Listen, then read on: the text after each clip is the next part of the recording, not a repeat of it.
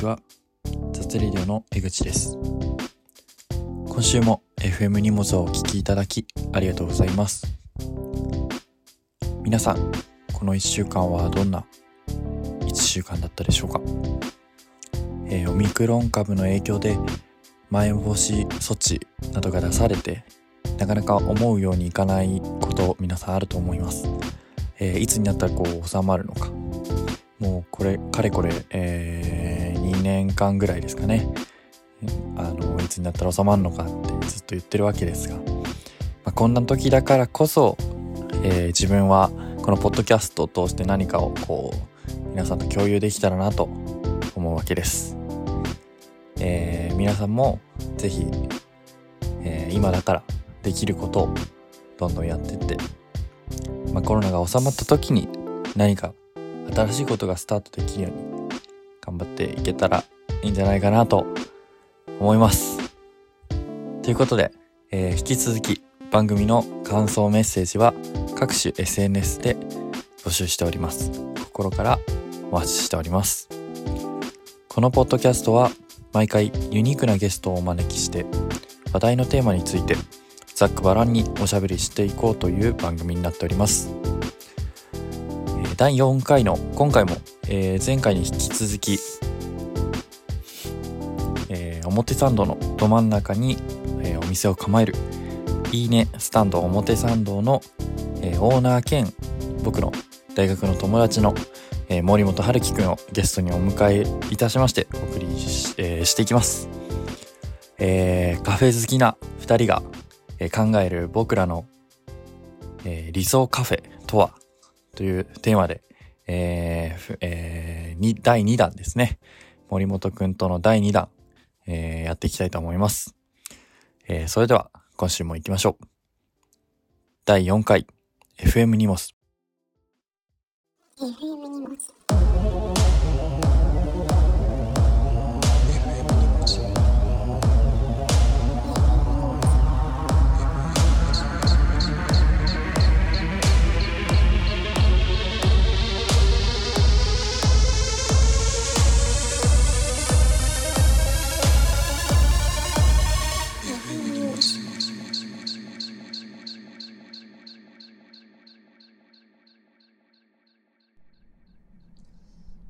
前に、うん。あの、で自分で、あの、家で撮った、うん。あの、なんか、工場みたいな、あの、うん最初の、うんちょっと言葉みたいなのが入ってるって感じなのよ。へえ、それを、それは別撮りしてでる、ああ、で、一つの、あれガッチャンコして。なんかそこでね、コメントとかも読み上げてあたりする。うん理解聞きました？あ、うん、聞きましたよ。コメント言ってたね。そう、コメント言ってくれるの本当ありがたい。へえ。それは、え、コメントってどこで受け付けとんインスタで、ああ、あのインスタので、ああ、DM とかか。そう、全然何も言ってなかったんだけど、第1うん回の。でも第1回の感想を送ってくれた人結構いて、春樹もそうだけど、まあ確かに。えー、そうなんだ。嬉しいね。あの、もう全部読みますんで、あはい。あの、送っていただければと思います。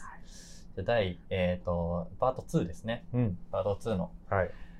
えー、春樹会、うん。表参道カフェ経営者、春樹会ですね。イェイ。はい。じゃあ今回ですね、はあと、表参道の、まあ、立地とかについては前回話したんですけど、あの、ちょっとね、まあ、カフェ絡みというか、コーヒー店を経営してるじゃん、カフェを経営してるうん。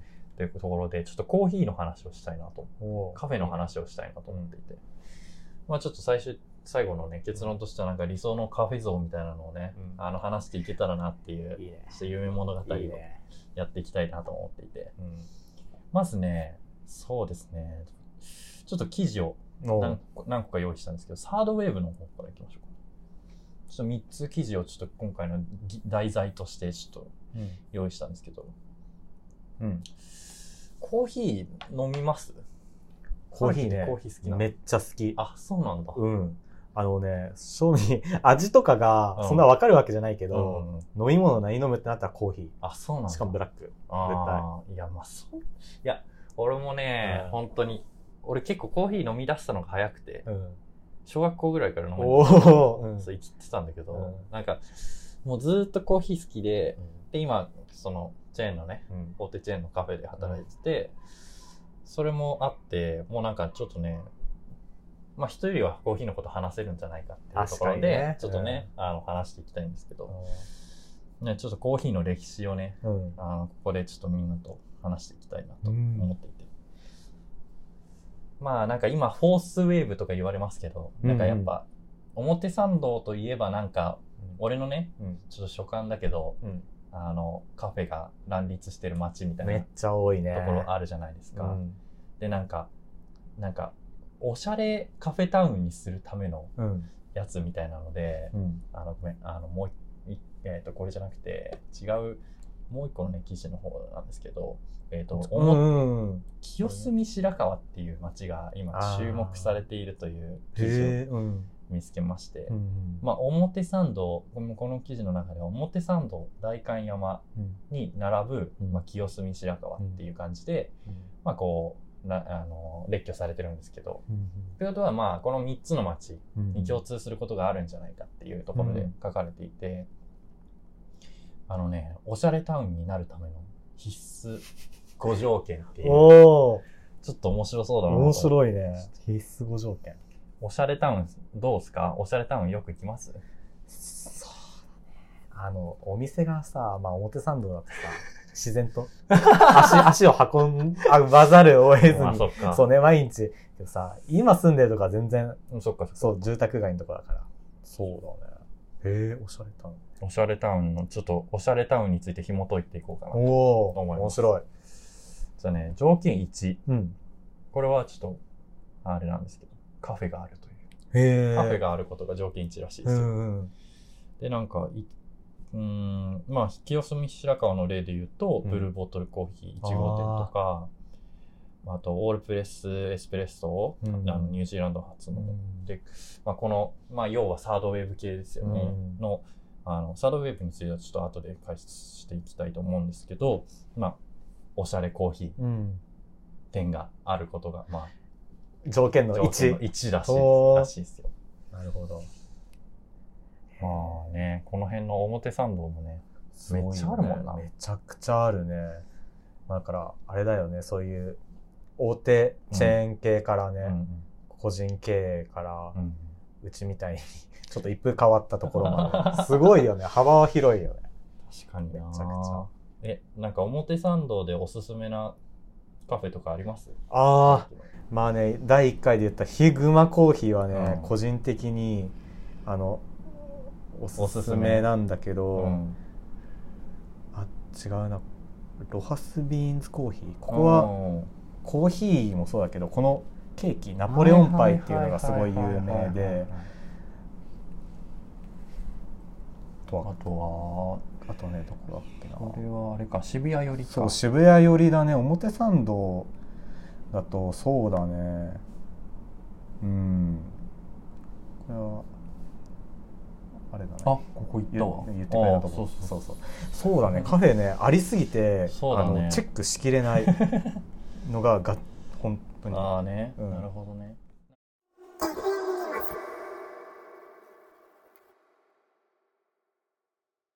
なんかあれだよね。あの原宿の方とか行くとさ、うん。結構さ、うん。あるよね。ある。そういう系の。あるある。なんかあのさ地下にあるやつなんだっけ？えーっとね,、えーっとね。なんだなんかちょっとさ入ってくうん。系の,、の。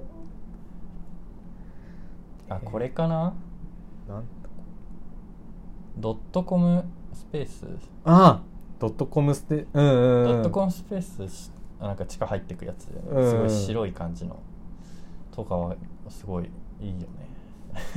いいよね。ああとねこの間あそこ行ったな。表参道でいうとあのえっ、とこれなんて読むんだ？え？わかんない。これあのさコムデ・ギャルソンとかうん。ケンゾーとかが入ってる。うんところのあのなんかあの4階椅子がさめっちゃおしゃれなとこだっけああなんなん？これなんて読むんだ？っけく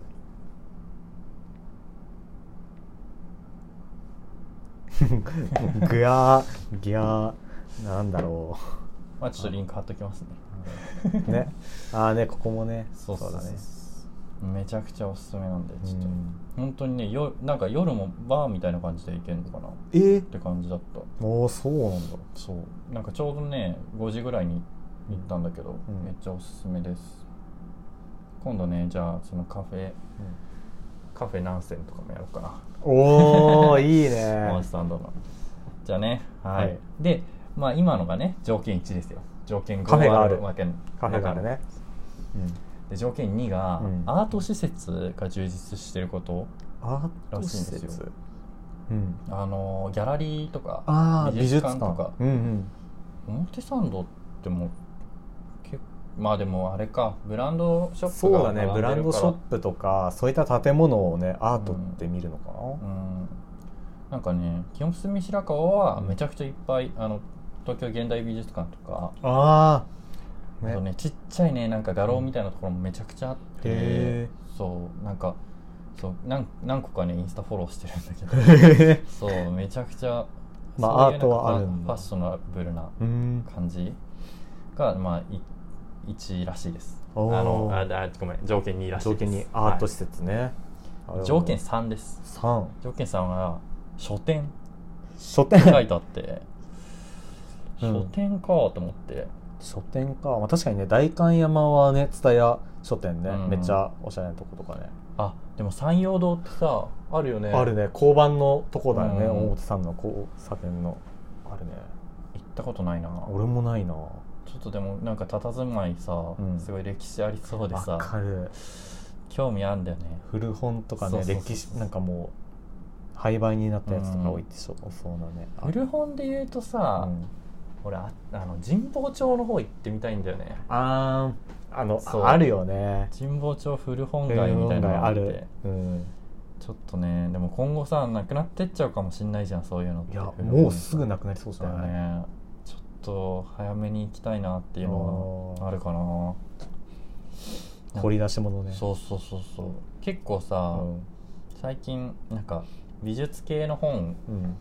が興味あって、うん。まあ、集めてるんだけどちょっとねそういうのはねあのあの元値で買うと原価で買うとやっぱちょっとね貼るよねね貼るよねああいうの。だからメルカリとかでね、最近か探してるんですけどちょっとね古本も行ってみたいですね。うん。まあおしゃれだしね古確かにね。本屋ってねうんなんかねちょっとねブックオフだけじゃなく いろんなところも。ブックオフもいいけどね。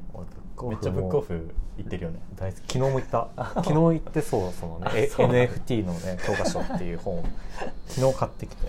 あのあっちゃんのね紹介してるやつ紹介したやつ。そうブックオフねめっちゃ好きなんだよ。うん。ポイントめっちゃ溜まったよ。なるほどね。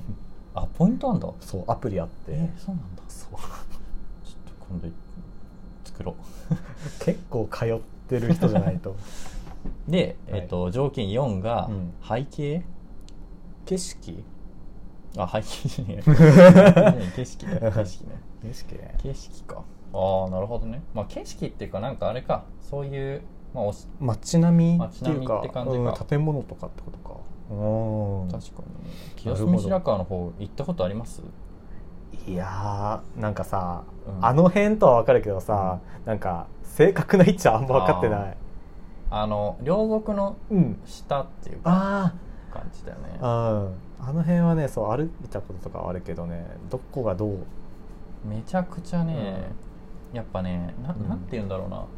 一見すると割とうん。なんか雑居ビルが立ち並んでるって感じなんだけど、うん。そこになんかいワンブロックん。1店舗ぐらいん。の感覚で、うん。なんかおしゃれなコーヒー屋さんがあったりへえそうそれこそギャラリーがあったり、うんうんなんか面白い街だなと思っていて。へえちょっとね清澄白河いいよね。住みたいな。なんかおしゃれなんかあれあるよね。なんかおしゃれな人が住むみたいなイメージね、てかもうなんかうん名前もかっこいいしな。かっこいい。わかる、でねえっ、とあとが最後条件5が雑貨店。うんらしいです。雑貨店。なんか最後にダメ押しで雑貨店が充実していることも付け加えておきましょうって書いてあります、ね。ほうほへえ。雑貨店か。あんまあでもそっか。あのさ、う、うん、あ渋谷の渋谷の方じゃねえや。あの原宿。の方とかもさ、うん。結構雑貨屋さんってあるよね。あるあるある。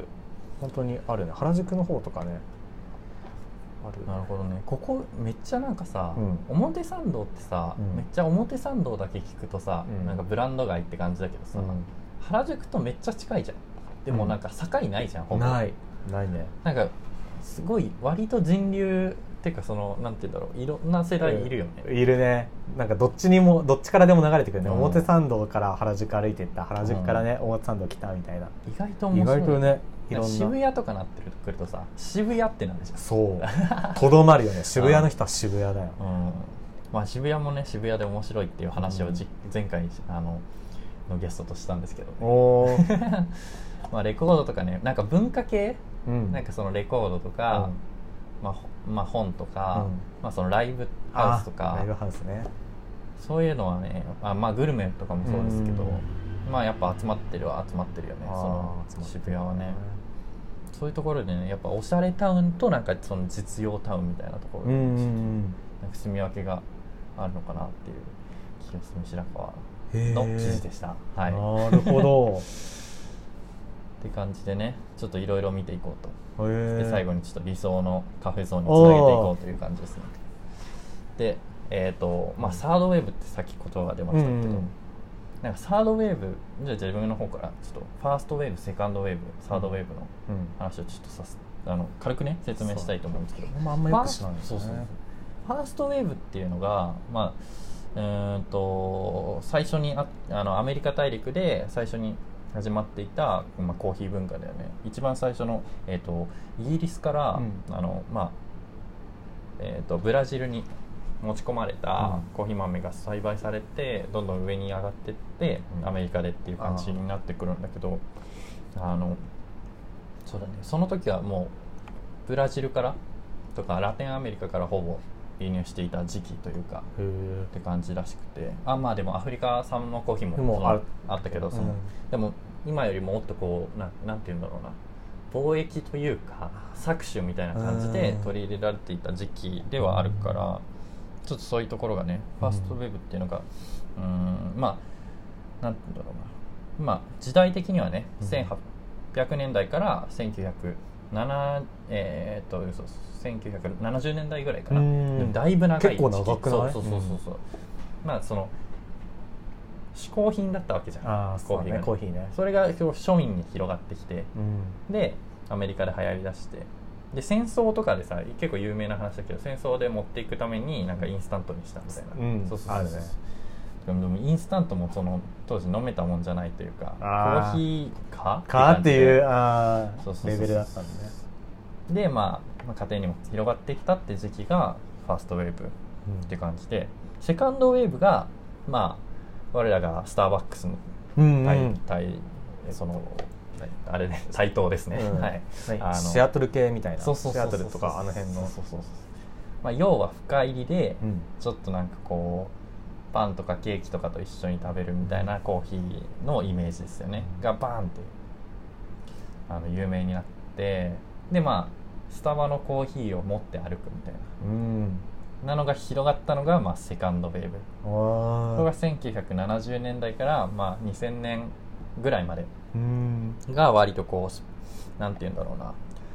うーんまあちょっと高い、うん。今までのコーヒーよりもちょっと高い。うん。けどなんて言うんだろうな美味しくて深入りで、まあ、ちょっと生きれるというかん。ちょっとプチ贅沢みたいな感じで飲むのがまあこうセカンドウェーブの流れだと。うんうん。でサードウェーブですね。うんうん。サードウェーブはそのそこからさらに発生というかその進化して、まあ、2000年代以降ね。うん。まあ輸入とかうん。焙煎とかの技術がどんどん上がっていったことによって、あのーなんて言うんだろう。な新鮮なお豆が手に入るようになったんですね、今までよりもよりより。ってなるとそのお豆に着目した、あのコーヒーを作っていこう。っていう流れに当然なるじゃないですか、うん。新鮮なお豆が手に入るってこと、ってなると、えー深入りより浅入りの方がお豆の味あそのものがね生かされる。が生かされるのでっ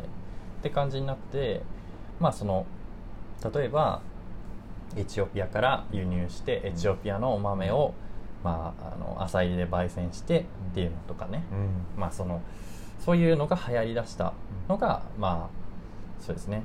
ハードウェブっていう形で。うん。サードウェブのまあ基本っていうかその火付け役うん。がやっぱ我らがブルーボトルああ我とか、々ね。はい、っていう感じになってるかな、うん。ブルーボトルとかはさもういっぱいいっぱい入れてくれたりするじゃないですか、まあ、スターバックスもね最近そういうのにも力を入れてるらしいんですがちょっとねやっぱその例えばそこのこの辺もさ表参道もさ、ん。めっちゃ浅入りのコーヒーめっちゃありません？ある。なんか酸味結構強めの、うん。強めのとかエチオピア系っていうのが割となんか想像がなんかつくかなっていう感じで、エチオピアって聞くと割とねあのあっさりとした、うん。あの酸味の強いコうんーヒーなんですよ。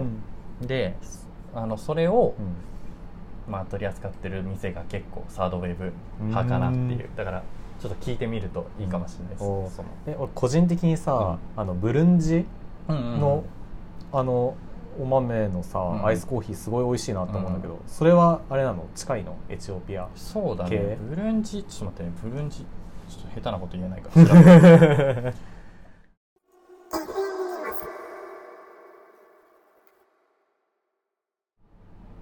ビルあのブルンジうんが、うん。えー、とベルギーの植民地だったんだね。へえそっベルかギーの？結構ねその植民地で見るっていうのはあのコーヒーで結構あって。うん。例えばエチオピアとケニアって、うん。あの隣り合わせでうん。あるんですけど支配してた国が違うんです違よ、うね。うん。だからあのそれぞれコーヒーが生産された時期っていうかあの入ってきた時期が全然違ってへえエチオピアはあてかエチオピアがコーヒーの発祥の地って言われてるけど、うんまあ、商用で始めたのがうん。商業用で始めたのが1700年代って言われてるのよ、うん。エチオピアは。対してケニアはうん。1900年代になってから始めてるから、そう200年ぐらい差があるんですよね。隣合わせなのに。そう。へえでこの辺もなんかそう生産地で見るのは面白いのかなっていうのあがそうなのあったり。例えば今出たブルンジとかも、うん。そのそうだね。国ごとにうん。アフリカって、そうそう植民地ごとに全然味が違ってくるから例えば苗木を、うん。あのエチオピアはそのもともとうん。自然で、あの自生してるうん。コーヒー豆があるからいいんだけどあのどっかから苗木を持ってこないと生産ができないわけよ。あってなると、まあ、ブラジルとかもそうなんだけど、うん。あのそのもどっから持ってきたかによって全然種が違っちゃうっていうなるほど。のが面白いところで。ーそれが植民地のと関係するわけね。へって考えていくとね割となんかこの系譜え、うん、そうが分かりやすいかなっていうの。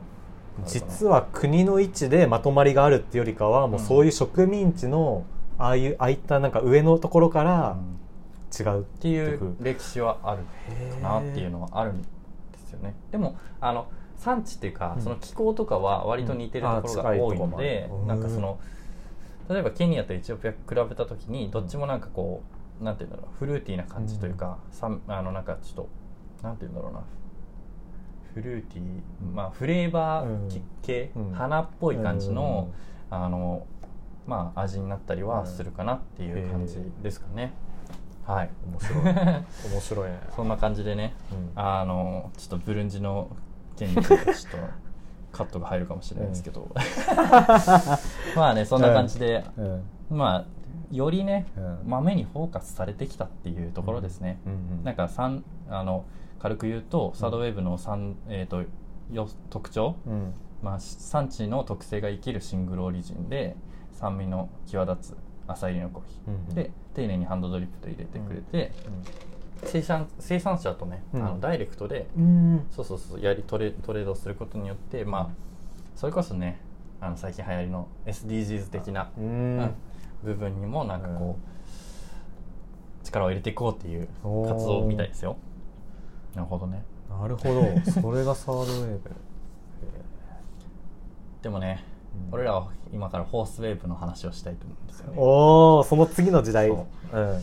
ちょっとねフォースウェーブの話でね、ちょっとあのもう一個資料用意したんですけどちょっとこれはちょっと今の流れとちょっと違っちゃうんで、うん。あのフォースウェーブの話をじゃあこれからしていきましょう。おおこれから来るコーヒー店みたいな。おおなんか持論をちょっとね、うんなんか俺らが、うん。と俺ら世代が多分作っていくコーヒーじゃないですか。そうだね。こっからは、今大学生とか。うん。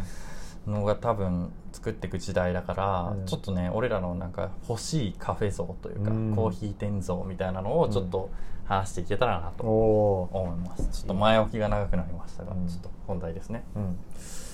どうすかね。なんかカフェをやろうと思った時に、うん。なんかうーんどういうカフェにしたいとかもう最初の一番最初はある？なんか、もう今のいるお店とかなしでいい、うん。うん。普通に理想で言うと、うん。全部ねそうもうね住宅街にあるうん。街のカフェが良くて、ああなるほどね、うん。もうそっちなんか豆とか、うん。そういったところじゃなくても、うん。そういう雰囲気から。あそう住宅街にある街のカフェあ、でう、ん。本当になんか朝はなんかなんかおじいちゃんとかが新聞片手に来て飲んで、で昼頃は、えっと、なんか小さい子供を連れたお母さんとか、ママ世代が来て、うん。夕方はなんかちょっとあのー 生きったじゃないけどコーヒー飲みに来た学生あたり、うん若い人たちが来るみたいななるほどね。そういうね地域になんかね密着したそういう地域に愛されるカフェはねいいね。やりたいなって思う。いやマジでね、うん。それは俺も結構おーマジ？似たものがあって、うん。なんかフォースウェーブって考えちゃうとちょっと あのなんか重いけど、うんうん。なんかさうん。要はさそのうーんコーヒーにフォーカスをされるコーヒーコーヒーの時代の次の時代として、うん。コーヒーから生まれるなんかコミュニティみたいな感じだよね、うんう。んそなんか雰囲気的にう、は、うん、だんだん広がってってきてるわけじゃんこのそうだね最初はさファーストウェーブでさこの家庭からうん。うん家庭でインスタントみたいな、うんうん。でその次にちょっと生きってスターバックスみたいな、うんでちょっと農園までひこう裾野を広げて、うん。農園とのトレードとお客さんをつなげるうん。仲介役みたいな感じでコーヒー店みたいな、うん。そのサードウェーブみサたいな。ね。でうん。なんかこの次に来るのって、うん。なんとなくその、なんて言うんだろう。例えばカフェにうん人が集ってそこで出会いが生まれるみたいな、うんでなんかなんかちょっとある気もするね。ああだからあれだよね。コーヒー豆とかそういったさ、物重視からどんどんどんどん広がっていくよね、そうそうそう多分物もうん。そのクオリティは重視されるんだろうけど、うん。なんかそれとはこうそれはまあ当たり前として当たり前としてあったとしてそのそう次ね。そうそうそうそうああわかる。俺もそう思う。なんかあるよね。例えばささっきの話で言うとさ、うん。朝よ新聞読みに来たおじいちゃんがさ、うん。昼来たさお母さんと子供の人たちとさ、うん。仲良くなってさ、そう、うん。なんかその子供がさ、うん。おじいちゃんに懐くみたいな、ああわかるわ。でおじいちゃんもさちっちゃい子見たら嬉しいじゃん。そうそうそうそうでねそこで。わかあるよな、はいで静かにさ勉強したい人は勉強してるみたいな。そうそうそう。でも実はそのなんか学生が来たら実は友達のお母さんだったみたいなね。ね。久しぶり元気してたみたいなさ そんなのもさ。いやうん。めちゃくちゃいいよねそれ、うんでなんかねそのそれこそ春あのこの「いいね」うんスタンドね。スタンドで割とこうイベントをちょくちょくやってるじゃないですか。そうだね。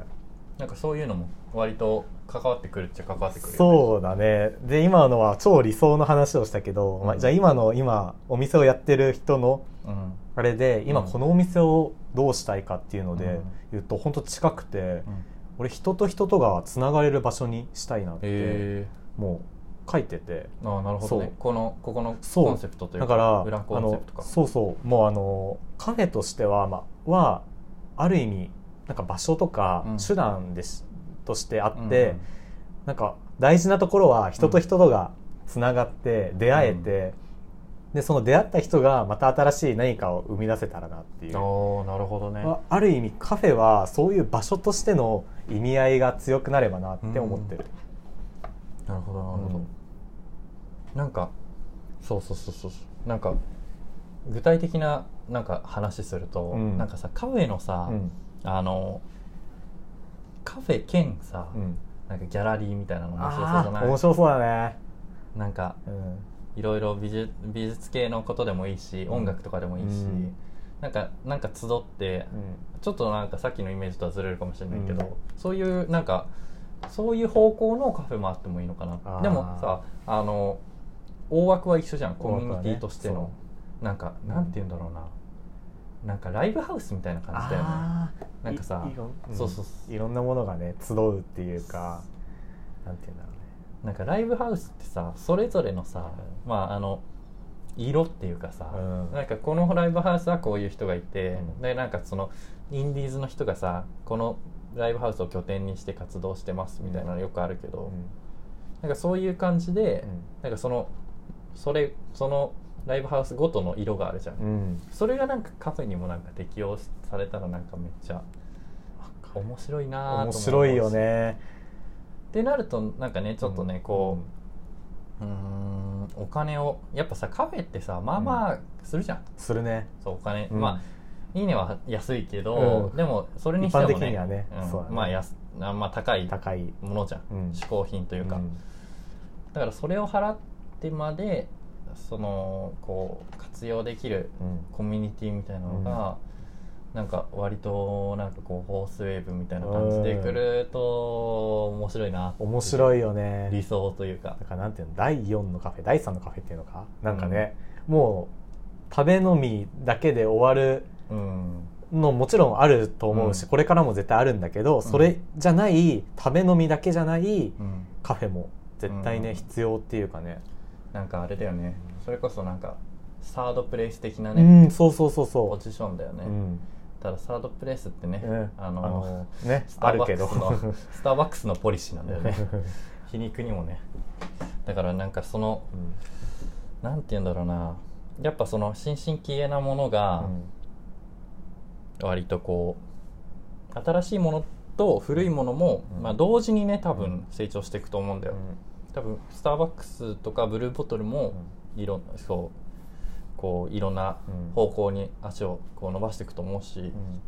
でそのブルーボトルもブルーボトルで、うん。でまあその家庭用インスタントもどんどん進化してるし、うん。みたいなのもある上で多分、うんそのまだこう誰も足も踏み入れてないそうね。ね。ブルーオーシャンみたいなね。そうそうそう。ところは確かにあるかもね。あるよね。おもろいな。でもまそれはあ面白いよね。コミュニティまあじゃあ理想のうんちょっとまとめられる？理想のカフェ。はそうだね。やっぱり人と人とが出会えてうん。つながれて、えっと、でそこから新たなまた出会いが生まれる。そういった場所が。が理想のカフあェーなるほど。うん。だしもうそれを体現したい、確かに、いうん、やてかあれだよね。先駆けとしては体現し始めてるよね、うん。こそうそうのカフェは。そう俺はそういったことをだからさある意味うん。カフェなんていうんだコーヒーにめっちゃ詳しいとか、うん。こだわってるとかっていう人間じゃなかったから、うん。なんかそういったことがやりやすいよね俺は。ああ逆にね逆にそうねそう。そう。違う畑から来た分なんかそうそう新たなところに踏み出しやすいっていうのはめっちゃあるな。るほどね。まあでもねコロナがねな、そコロナがこそう。う落ち着いてくれればって感じだけどね。う。そこ。コロナなかったらね一気に流れくるんだけどね,、うん。なんかフェスブームみたいなのもねね。あったしね近年ね。ねコロナで一気にななんか消滅っていうかねそうねそうだね。もったいないないやー本当に。まあだからそのお持ち帰りブームが今あるじゃないですか。あるね。お持ち帰りブームが去った後うん残っているものこれはなんかウェーブというよりもさコロナウェーブじゃん。あそうだな。そうだな。一なんかね一大事みたいな感じであるけど。コロナウェーブが去った後どうなるのかっていうのがちょっと楽しみですね。ねってたらいいけどねそのコミュニティとしての。ねでも時代的にさ今オンラインが主流じゃん、うん。俺ねそれでも一周なんかさトレンドって一周回るじゃん大体、回ってまたねあのフェイストゥフェイスの良さがね、うん。いい時代が来ると思うんだよ。確かにまあそのあれだよね。オンライン授業とかは残りつついやそうそうそう。そのね。そうそう。娯楽としてのフェイストゥフェイスはね絶対にまた来ると思ってるから。楽しみだー。でも早くななんかコロナ収まってほしいそれしかないマジでマジで。それしかない。お店的にもね。そうだねね。食店はね厳しいね、じゃあ今回ののカフェということでやってきましたが、はい。でちょっとね紹介できない記事もあったんですが、まあ、記事とかリンクとかはあの概要欄に貼っておりますので、ぜひ参照していただいて、ええーと今回、えー、と第、え3回のフェーズ2ですね、終わりました、えー第2弾終わりましたので、うん。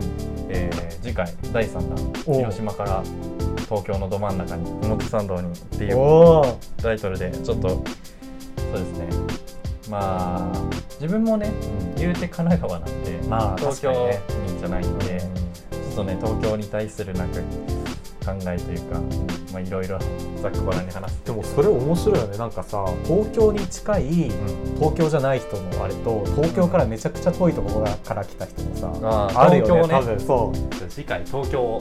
東京について。はい。思います。細かい俺個人的には話したいね じゃあ、はい。ありがとうございました。はいありがとうございました